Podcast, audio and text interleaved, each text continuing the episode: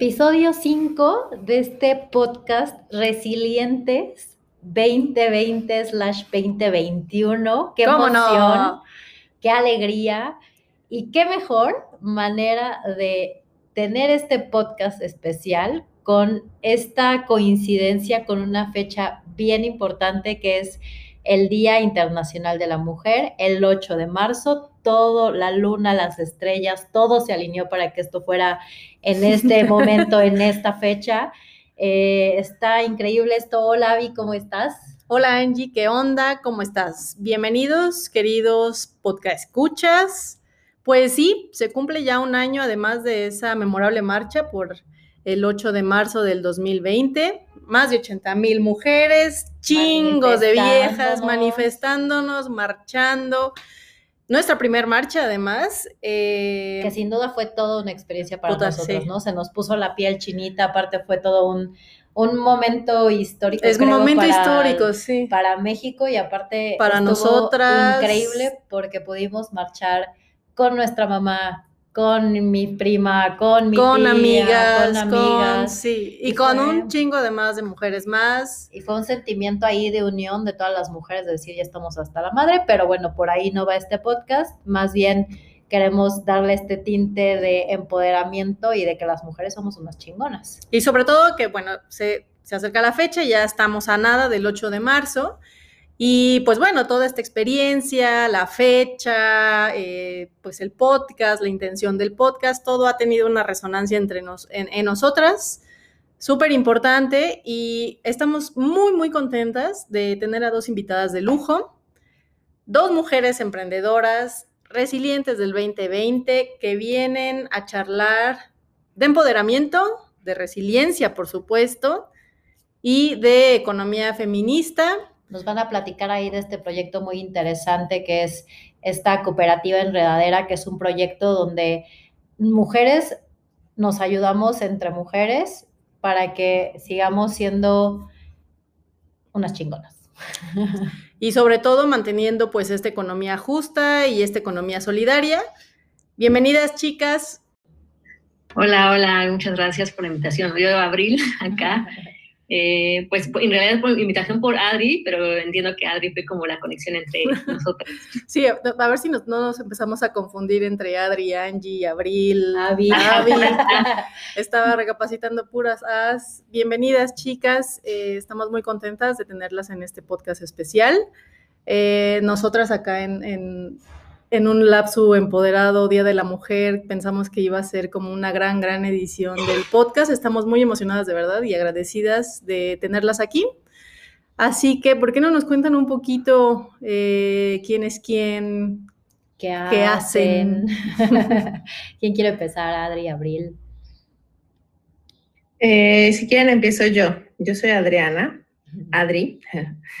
Em, yo eh, tengo un proyecto de granolas hechas en casa, se llama Mamá, Granola. Que si ustedes recuerdan, perdóname Adri, que si ustedes recuerdan, la habíamos eh, mencionado por ahí en uno de nuestros primerísimos episodios de Resilientes.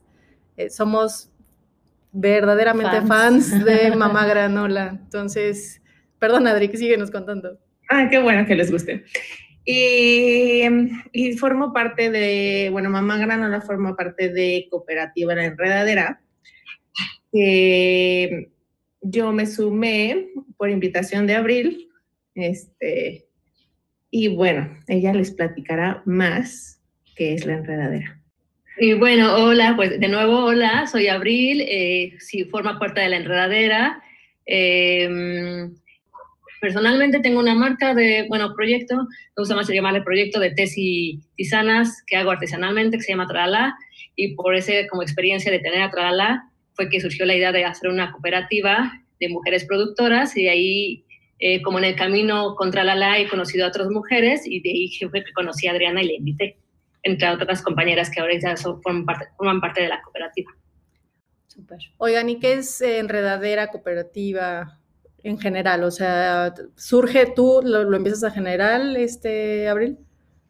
Pues en realidad, sí, o sea, surgió como una idea, por, eh, podría decirle que, que, sí, un poco como interés mío, porque como les decía, como experiencia teniendo, teniendo otra eh, empecé a conocer como por, eh, por, los bazares o por diferentes eventos en los que participaban mujeres, ¿no? Mujeres que, pues de, de, todo tipo de productoras y creadoras, de cosas de alimentos, de joyería, de, de objetos, o sea, de muchos de tipo, ¿no? Pero, pues, básicamente para mí los alimentos ha sido como el punto en común, ¿no? Eh, y la primera vez que surgió como la idea de crear la cooperativa fue porque, por un lado, conocí a Mariel en un evento de, de escritoras y cuidados, y por otro lado, conocí a, esta Esperanza en una bazara. Y de ahí fue que, eh, como que una vez le dije a Esperanza, hoy estaría buenísimo que hiciéramos una cooperativa entre las tres, ¿no? Porque eh, llegó un momento en que como que las tres coincidimos en un lugar, en un lugar en donde vendíamos nuestros productos. Y de ahí como que se quedó la idea, nada más como, ah, sí, sería súper bonito. Y después en la pandemia, ya como a principios de la pandemia, una vez me quedé pensando, bueno, pues ahorita está muy complicado, como poner en marcha esa idea, porque era más como intención de hacer como un catering, o sea, como ofrecer servicios de catering como cooperativa. Ok. Y, y de ahí fue que como que retomé la idea y me quedé, uy, estaría buenísimo, pues más bien hacerlo ahorita como en términos de, de canastas de productos, claro, ¿no? Como esas que te, canastas que te llegan mensualmente. Entonces, como que volví a retomar el, el tema, le conté a Esperanza, y ahí dijimos, eh, pues vamos a, a, hacerlo más concreto y empezar a, a, ver cómo podría funcionar, al menos como ahorita, con la construcción de la pandemia. Y luego vamos a, a quién más invitamos y demás. Ha sido como un trabajo desde el año pasado, yo creo que por ahí de septiembre, octubre tal vez, que nos empezamos a, empezamos a reunir entre las dos y de ahí a que ya lo lanzamos en diciembre, donde juntamos a las ocho compañeras que actualmente somos. Ya, porque oye, entiendo que Enredadera eh, son mujeres productoras de cosas, bueno, de alimentos y son totalmente artesanales, ¿no? Así es. ¿Quiénes integran Enredadera? Sí, eh, bueno, está Abril con Tralala, que son tés y tisanas, que están buenísimos. Está Mariel con Comunepan, que ella es originaria de Tláhuac y todos los ingredientes que usa para hacer su pan eh, vienen como de esa región, bueno, de esa zona. Está eh, Esperanza con gelatinísima, que hace gelatinas artesanales y 100% naturales.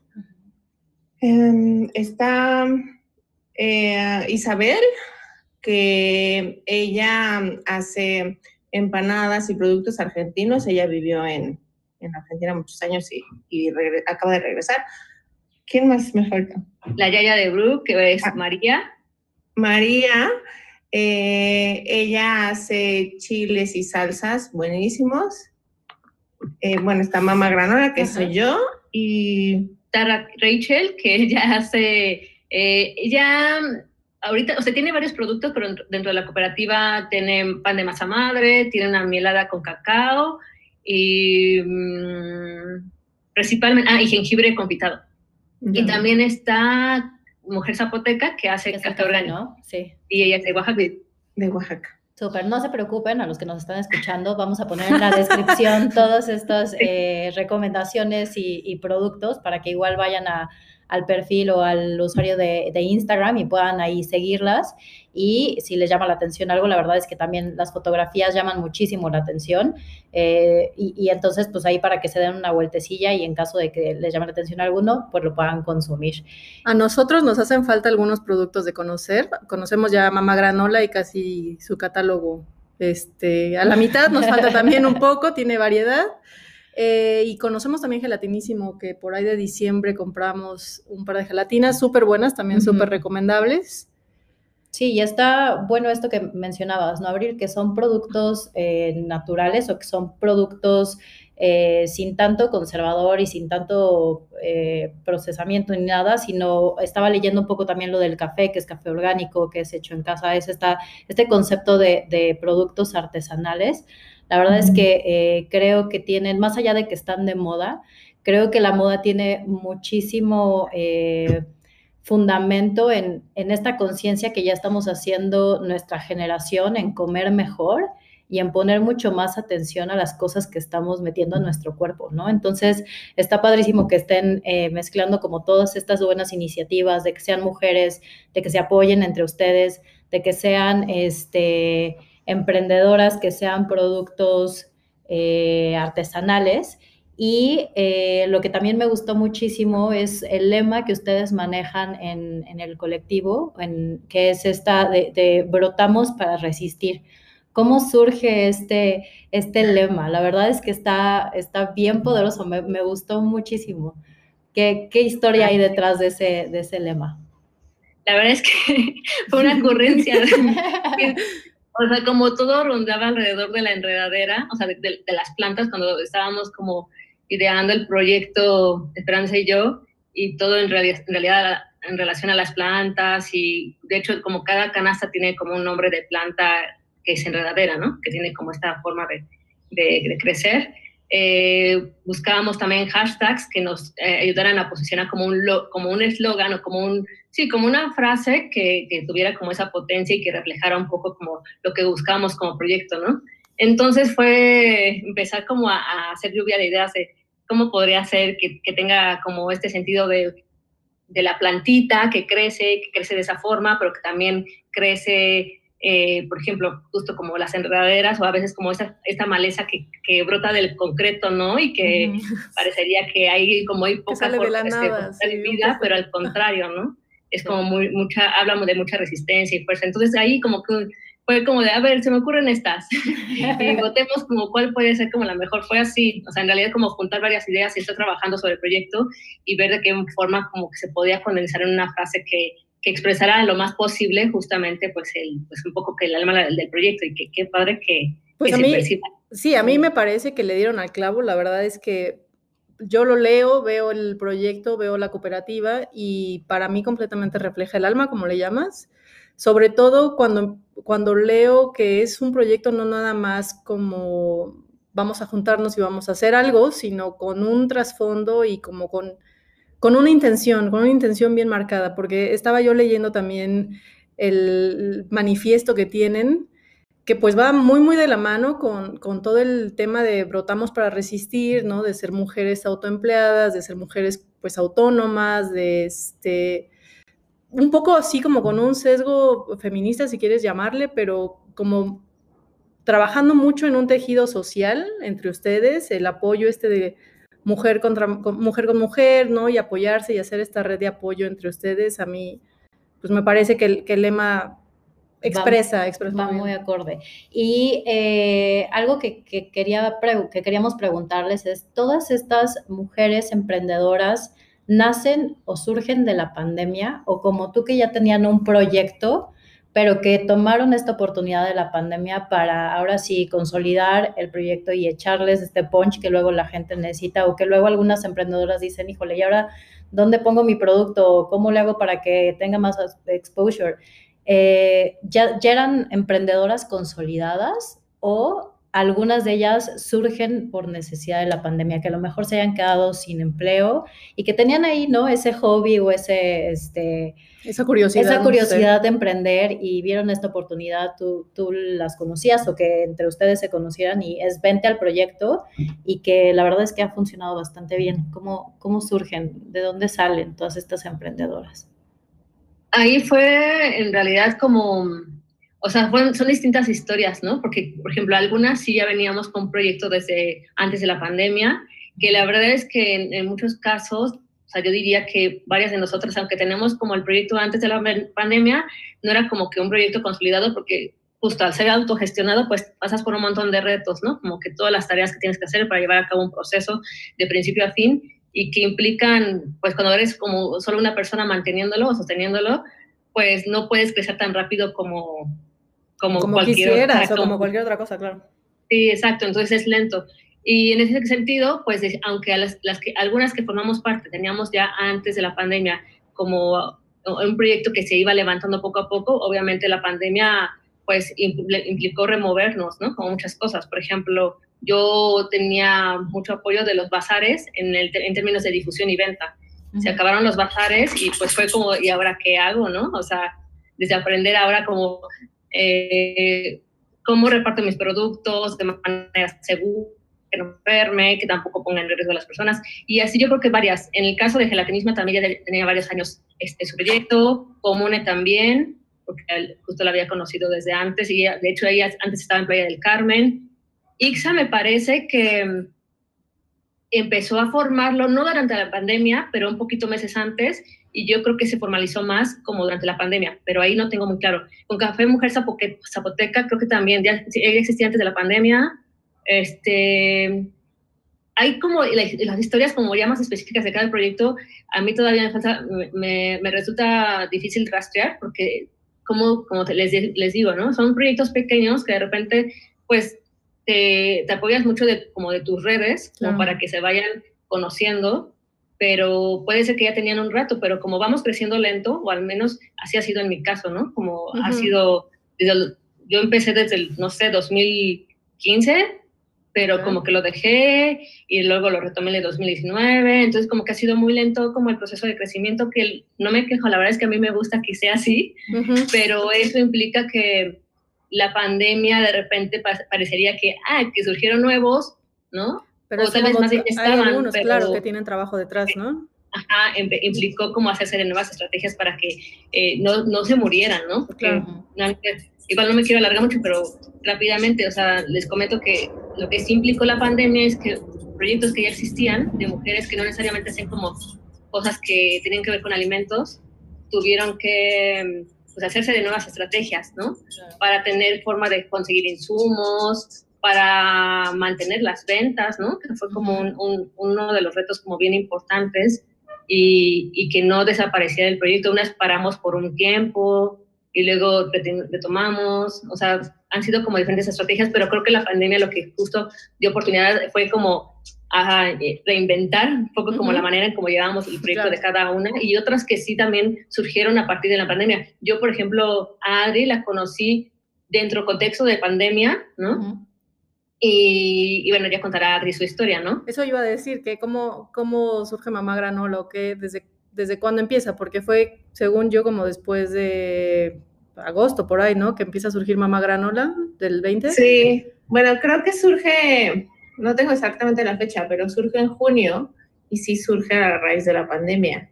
Este, porque, bueno, mi historia rápidamente es que yo, yo soy comunicóloga, trabajé, toda mi experiencia laboral fue como en museos y cuando me embaracé, eh, la verdad es que era como muy, em, era muy poco amigable el horario que yo tenía, ¿no? Y era muy poco amigable como el lugar de trabajo en el, que yo estaba como para poder como para poder dedicarle el tiempo a mi hijo que yo quería darle, ¿no?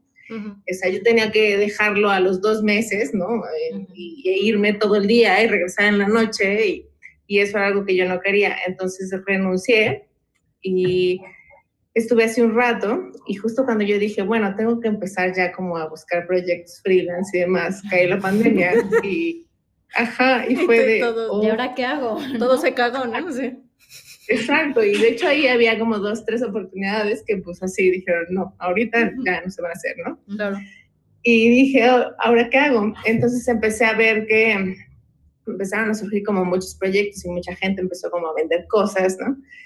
Y un día fue así, es que yo tengo que hacer algo, o sea, tengo que también como generar dinero, porque pues además, o sea, quería yo como ayudar a la economía familiar, ¿no?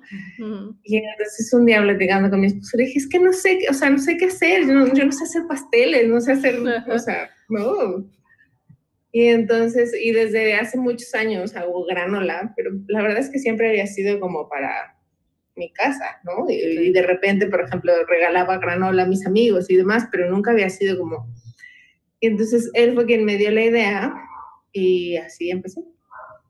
Sí, que es justo eh, lo que comentabas, ¿no, Abril? Y lo que hemos estado platicando en el transcurso de nuestros pocos episodios del podcast, que la verdad es que la pandemia sí nos dio este mm, empujoncito que a lo mejor a algunos nos hacía falta, replantearnos de decir en qué soy buena, porque mucha gente perdió su empleo, mucha gente tuvo reducción de su sueldo, porque también la crisis se viene fuerte, ¿no?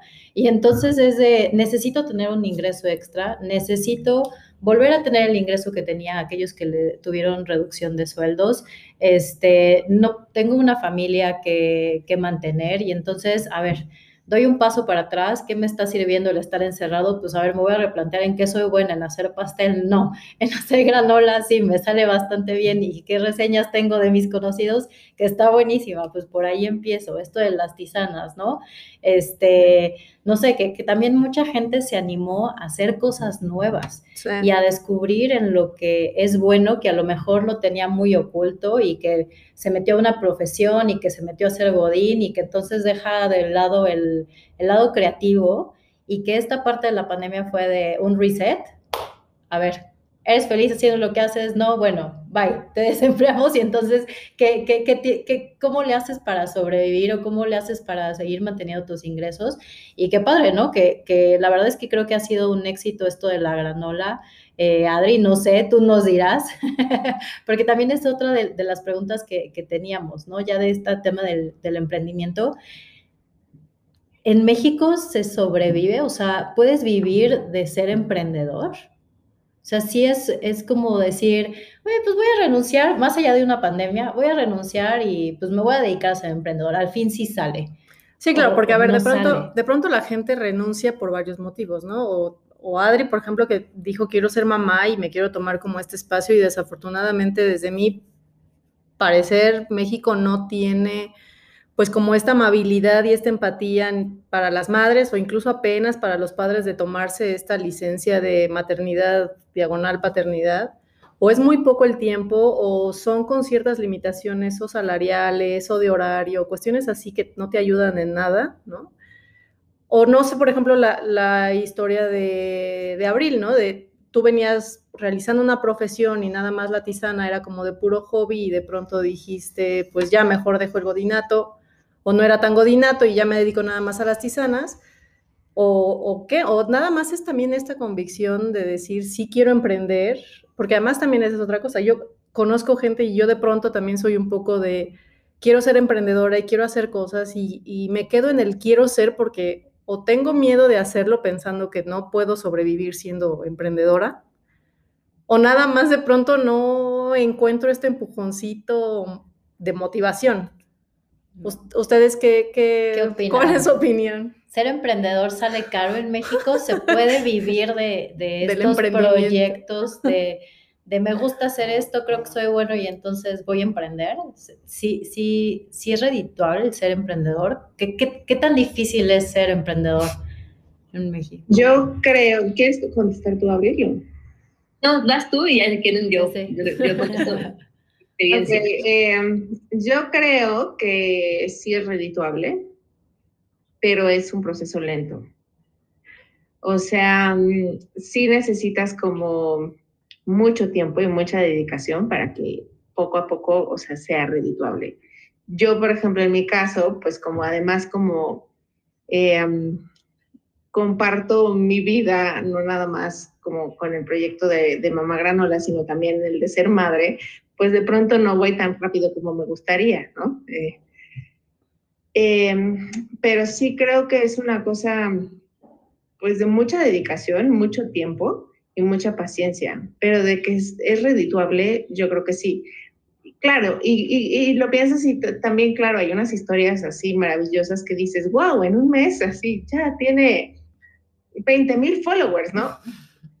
son maravillosas, pero, y que a todos deseamos tener algo así, pero bueno, de pronto es, puede ser como complicado y no todos le pegan al, al gordo, pero sí creo que es redituable y es una cuestión de mucho trabajo. Y eso está padre, ¿no? Por ejemplo, tú eres eh, un ejemplo, perdón por repetir la palabra, de que se puede ser madre y se puede ser emprendedora, ¿no? O sea, de que dices ahorita que sí se necesita tiempo, que se necesita dedicación, pero también un hijo necesita tiempo y también un hijo necesita dedicación. Y luego las mamás sí tienden a decir de, híjole, no, es que tengo al hijo, no sé qué, pero tú eres un gran ejemplo de decir se pueden hacer las cosas, que obviamente supongo tienes el apoyo detrás de tu familia, ¿no? O sea, no me eh, estaría interesante también, no sé si hay alguien en el colectivo o investigar, eh, creo que por ahí hay eh, datos que, tenemos de mujeres o de madres solteras que tienen que ser emprendedoras porque no les queda de otra, ¿no? O sea que, y, y no es emprendedoras de esto que me sale bien o que me gusta, sino que luego son estas vendedoras que de todos los productos pues que, luego por catálogo, ¿no? Claro, y es que nenis que simplemente el 15% de los hogares en México tienen una jefa de familia, o sea, es, la cabeza familiar es una mujer.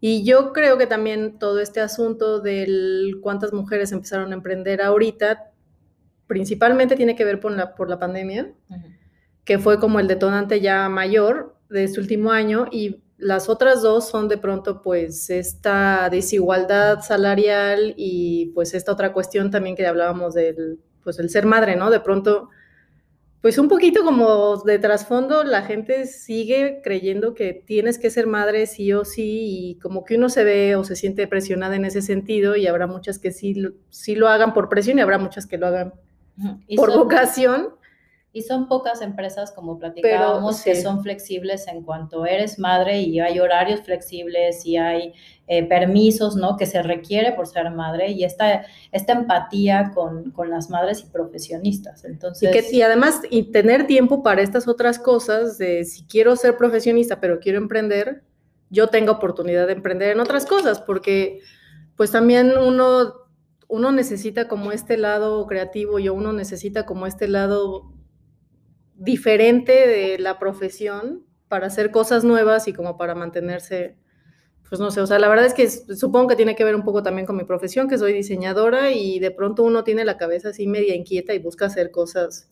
¿Por qué no hacemos esto? ¿Por qué no hacemos el otro? Y nada más anda de pronto inventando, ¿no? Abril también es diseñadora. Eso estaba leyendo, estaba justo le decía yo a mi hermana en la mañana de, oye, creo que tengo como una colega ahí en Abril y pues Adri tampoco es así como que muy, este, muy diferente. Siendo comunicóloga sí tenemos como cosas en común. También creo que depende mucho, o sea, hay como un montón de factores que entran ahí en juego, ¿no? O sea, Tal vez para algunos casos, como decía Adri, puede ser como casos muy exitosos de crecer, o sea, de que emprendes y de repente como que todo se daba bien y, y eres como súper exitoso o exitosa. Eh, creo que también hay que, o sea, a mí me, parece que es como muy importante ahí como considerar como el contexto o las circunstancias, ¿no? Porque no es lo mismo alguien que, que emprendes en una red de apoyo, ¿no? O diferentes como personas que te van apoyando en difundir, en recomendar y a que alguien que no tiene esa red de apoyo, ¿no?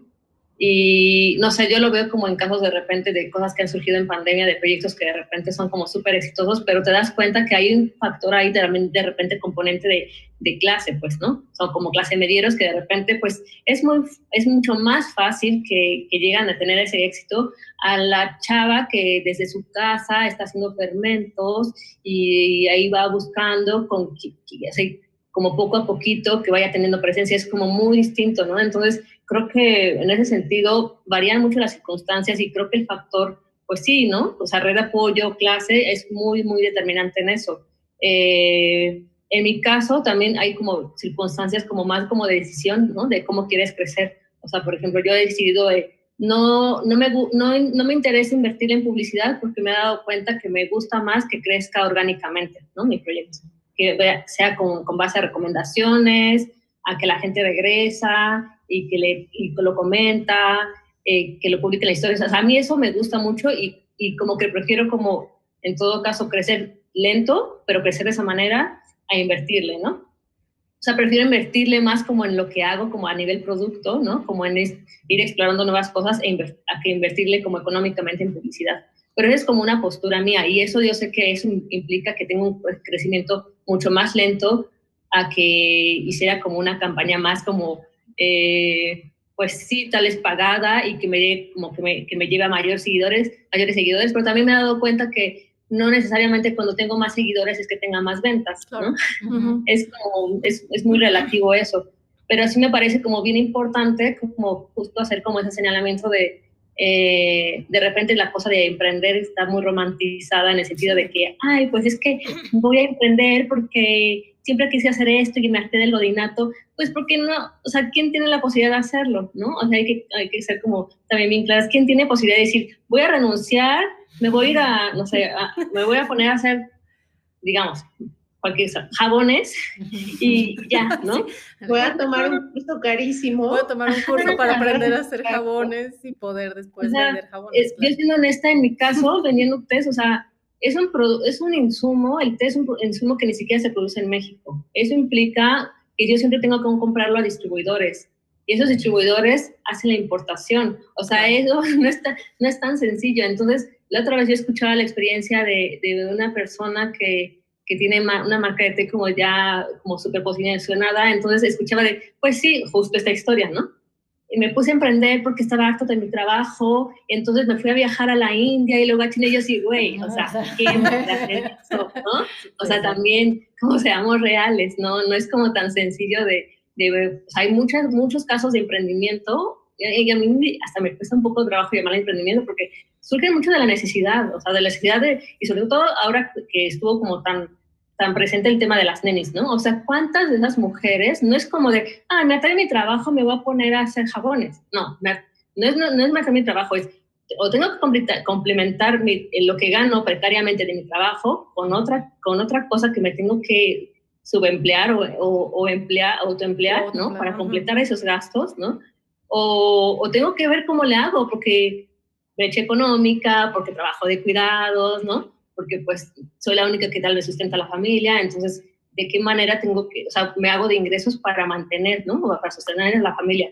Entonces, por eso es como, como súper importante, como que está a un lado, ¿no? Que sí, emprenden porque se aburrieron. Ajá, es la palabra, sí. La necesidad, ¿no?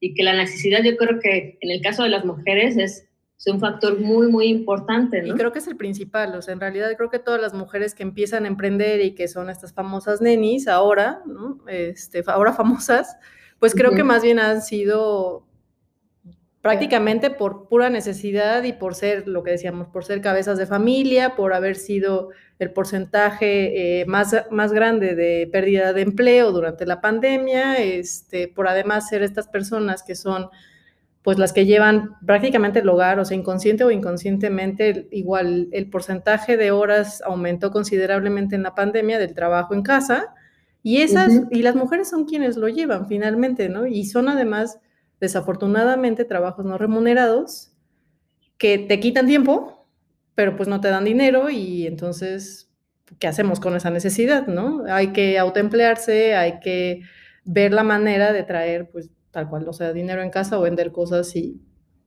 Sí, hacerse de ese, de ese ingreso, ¿no? Y como dices, creo que luego de la necesidad es, es la mejor motivación, porque sí o sí necesitas eh, pues meterle y dedicarle el tiempo y ver cómo le haces para que salga tu negocio, ¿no? Pero esto de, de las nenis tiene toda la vida, creo yo, existiendo, nada más que ahora pues las redes sociales, ¿no? Que también luego nos ayudan, como también no ayudan tanto este, pues ya le puso un nombre, pero pues cuántos familiares eh, no tenemos que, a lo mejor eh, cocinaban muy bien y entonces hacían comida y la vendían y demás, y eso es una emprendedora, ¿no? Y eso es una neni o aquellas o que vendieron tías, o sea, no sé. Tías que, que tienen trabajo sí, y que vendían por catálogo, ¿no? Y, y, luego les dejaba más esto de, de las colchas, de del maquillaje y de todas estas cosas, luego les dejaba más, pero no podían persistir del otro, del otro empleo, ¿no? Y entonces, pues sí, está tremendo esto de las mujeres emprendedoras, de las mujeres que, tienen que, ser cabeza de, familia y, sustentarse. Y como dices, e, está, está también el lado romántico de todas estas eh, personas que dicen, pues me voy a la India o me voy a capacitar o tomo mi curso y ya no me gustó ser godín y así, y entonces pues me voy a ser emprendedor y, y está bien padre su historia, ¿no? Pero como dices, creo que vale mucho este tipo de, de colectivos o este tipo de, de redes que, que, se, que, están surgiendo ahorita o que ya existían, pero este, que, que se apoyan entre, entre ustedes para que si alguien ya tiene mucho tiempo en esto, pueda pasarles también como el know-how y los, los, aprendizajes que han tenido en el, en el camino para las que apenas están empezando y sea mucho más fácil el arranque, ¿no? O que sea mucho más fácil el posicionamiento de, de su producto. Entonces, eso es súper, súper valioso. Me parece que es algo padrísimo y que sea entre mujeres mucho más porque Luego también eso está complicado, ¿no? Encontrar quién apoya a las mujeres en este tipo de proyectos eh, está, está complejo, está difícil. ¿no? Sí, y desafortunadamente la, como que la conversación se ha llevado a polarizar el feminismo y el solo entre mujeres nos apoyamos o solo entre mujeres nos deberíamos apoyar cuando pues no debería de ser. Sin embargo, creo que Enredadera sí es un espacio bien importante, no nada más por el tiempo en el que estamos viviendo y el tiempo en el que están viviendo las mujeres ahorita. Y quisiera yo saber, por ejemplo, si ustedes, ahorita son ocho personas, ¿no? Son, son ocho chicas que, que hacen productos variados, de alta calidad, artesanales. La idea de enredarse y la idea de, de brotar juntas, ¿lo ven?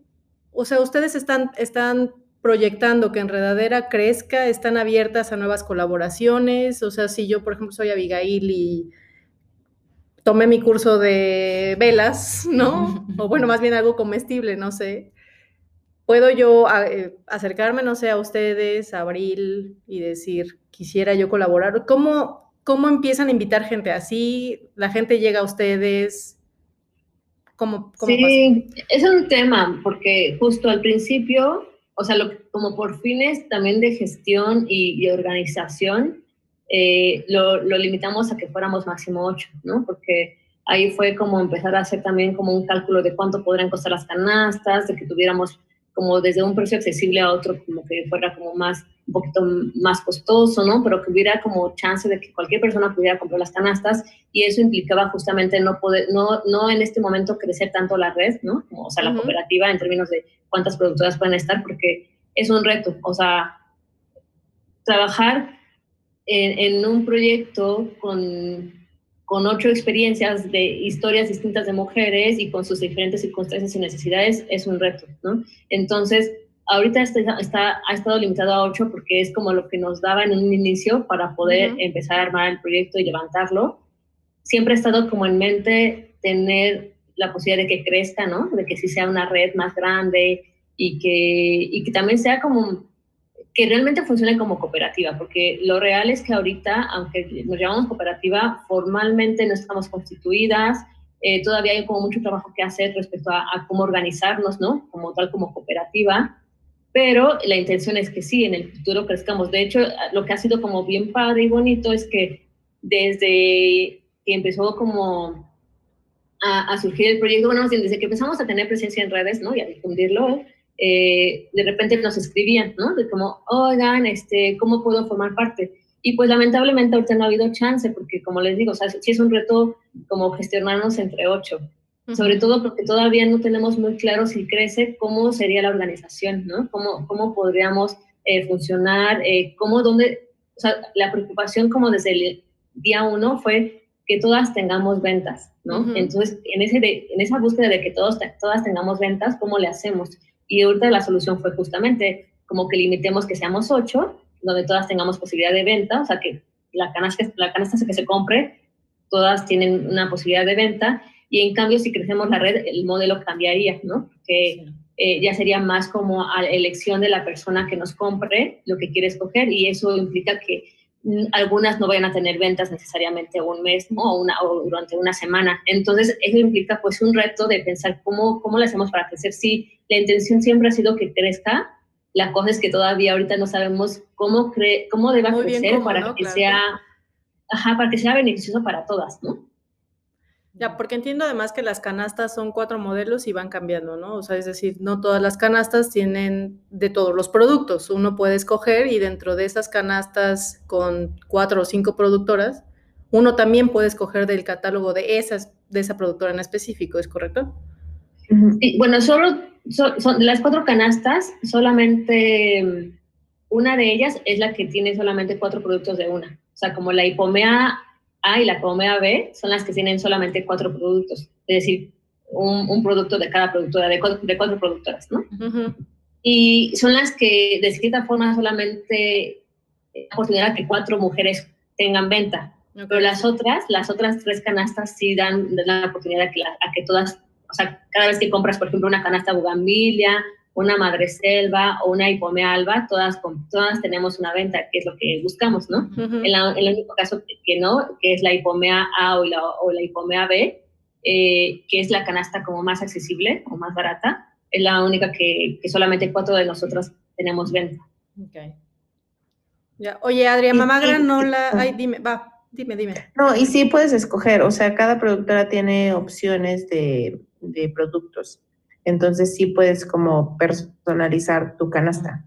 Está bueno. ¿Te ha gustado? ¿Te sientes tú como cómoda o motivada estando en una cooperativa como Enredadera? No, claro. Pues mira, yo evidentemente nunca he estado en una cooperativa. Eh, cuando Abril me invitó, eh, me emocionó muchísimo.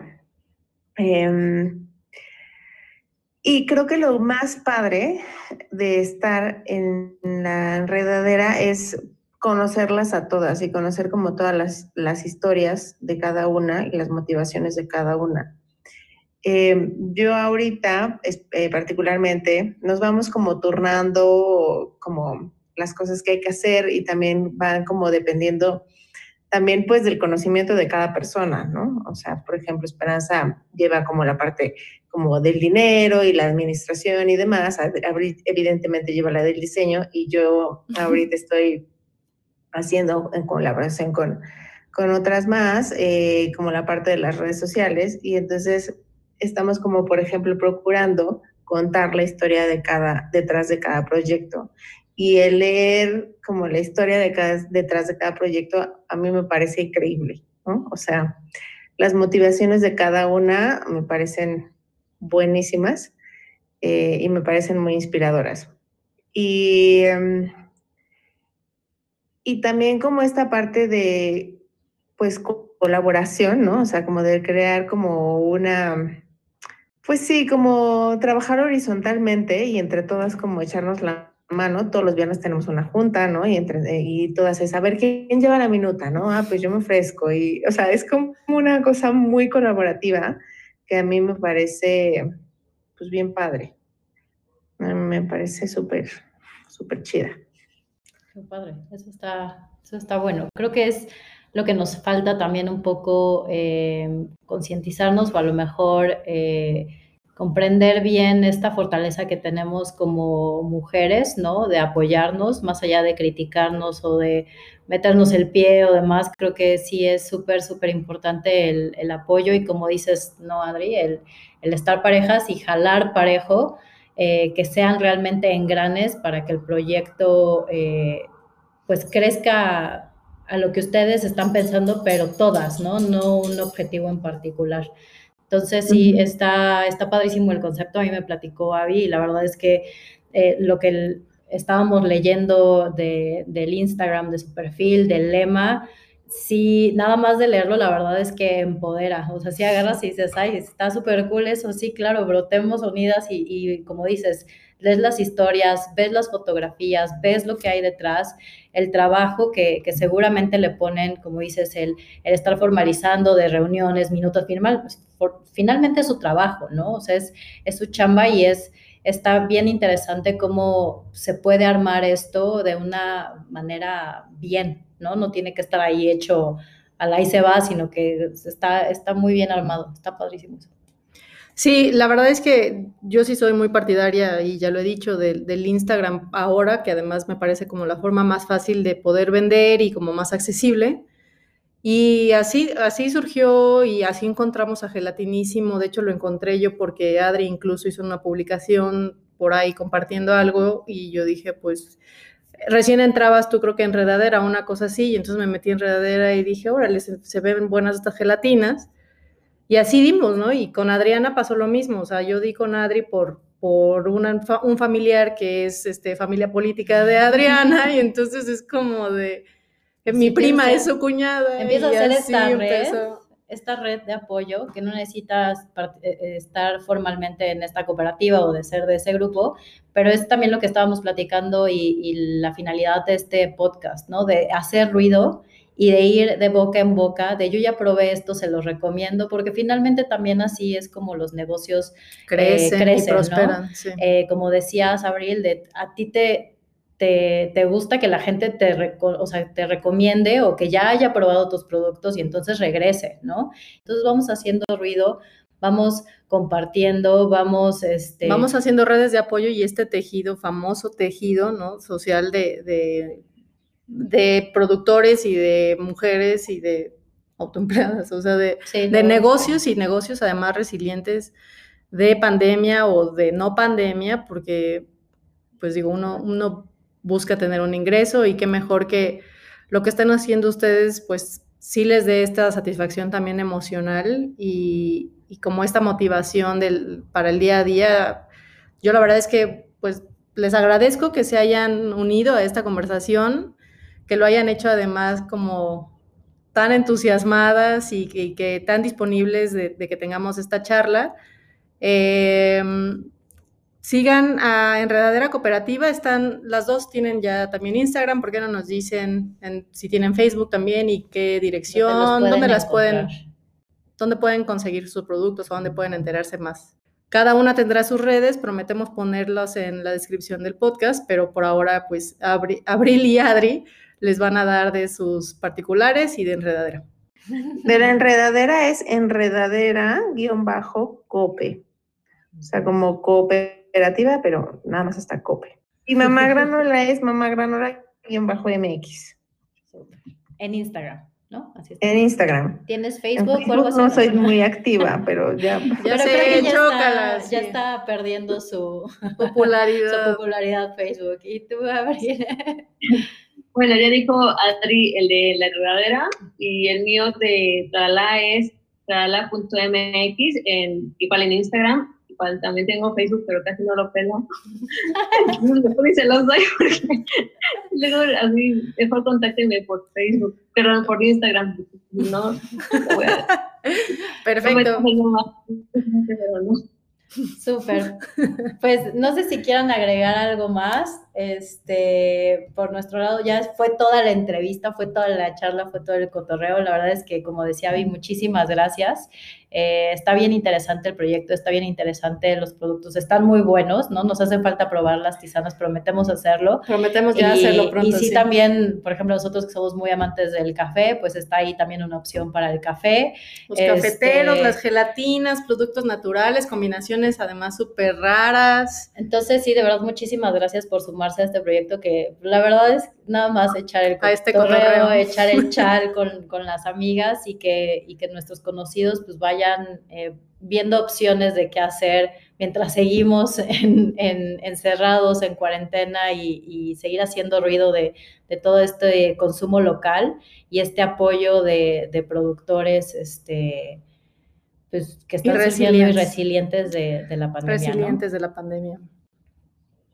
No, no, de mi parte, pues gracias o sea, está padre tener como un espacio para hablar un poquito de, de la enredadera, cómo surgió, cómo va hasta ahorita, eh, que nos la oportunidad de que nos conozcan más personas, y pues eso, o sea, creo que un poco como lo que les diría como de, por la experiencia ahorita con la enredadera es eso, que está bien padre, como hay mucho aprendizaje detrás de colaborar con mujeres, ¿no? Yo creo que eso es como algo que, que a mí me ha dado como mucho justo esta oportunidad de desaprender cosas y empezar a aprender también otras. Y bueno, pues eh, espero que en un futuro podamos crecer la red y, sumar a más compañeras. Yo también estaremos ansiosos ahí de verlo y compartirlo. Y bueno, gracias, perdón, por el tiempo y la escucha. Sí, muchas gracias por invitarnos. Este, y yo les quiero decir que en el Instagram de la Enredadera pueden encontrar las historias detrás de cada proyecto está bien padre y valen la pena. Sí, sí, sí, valen muchísimo la pena darse su tiempo y leerlas. Súper, pues nada, muchísimas gracias otra vez por el tiempo. Eh, gracias, chicas. Muchas gracias y pues los esperamos en el siguiente episodio del podcast. Mil gracias. Bye, bye. Bye.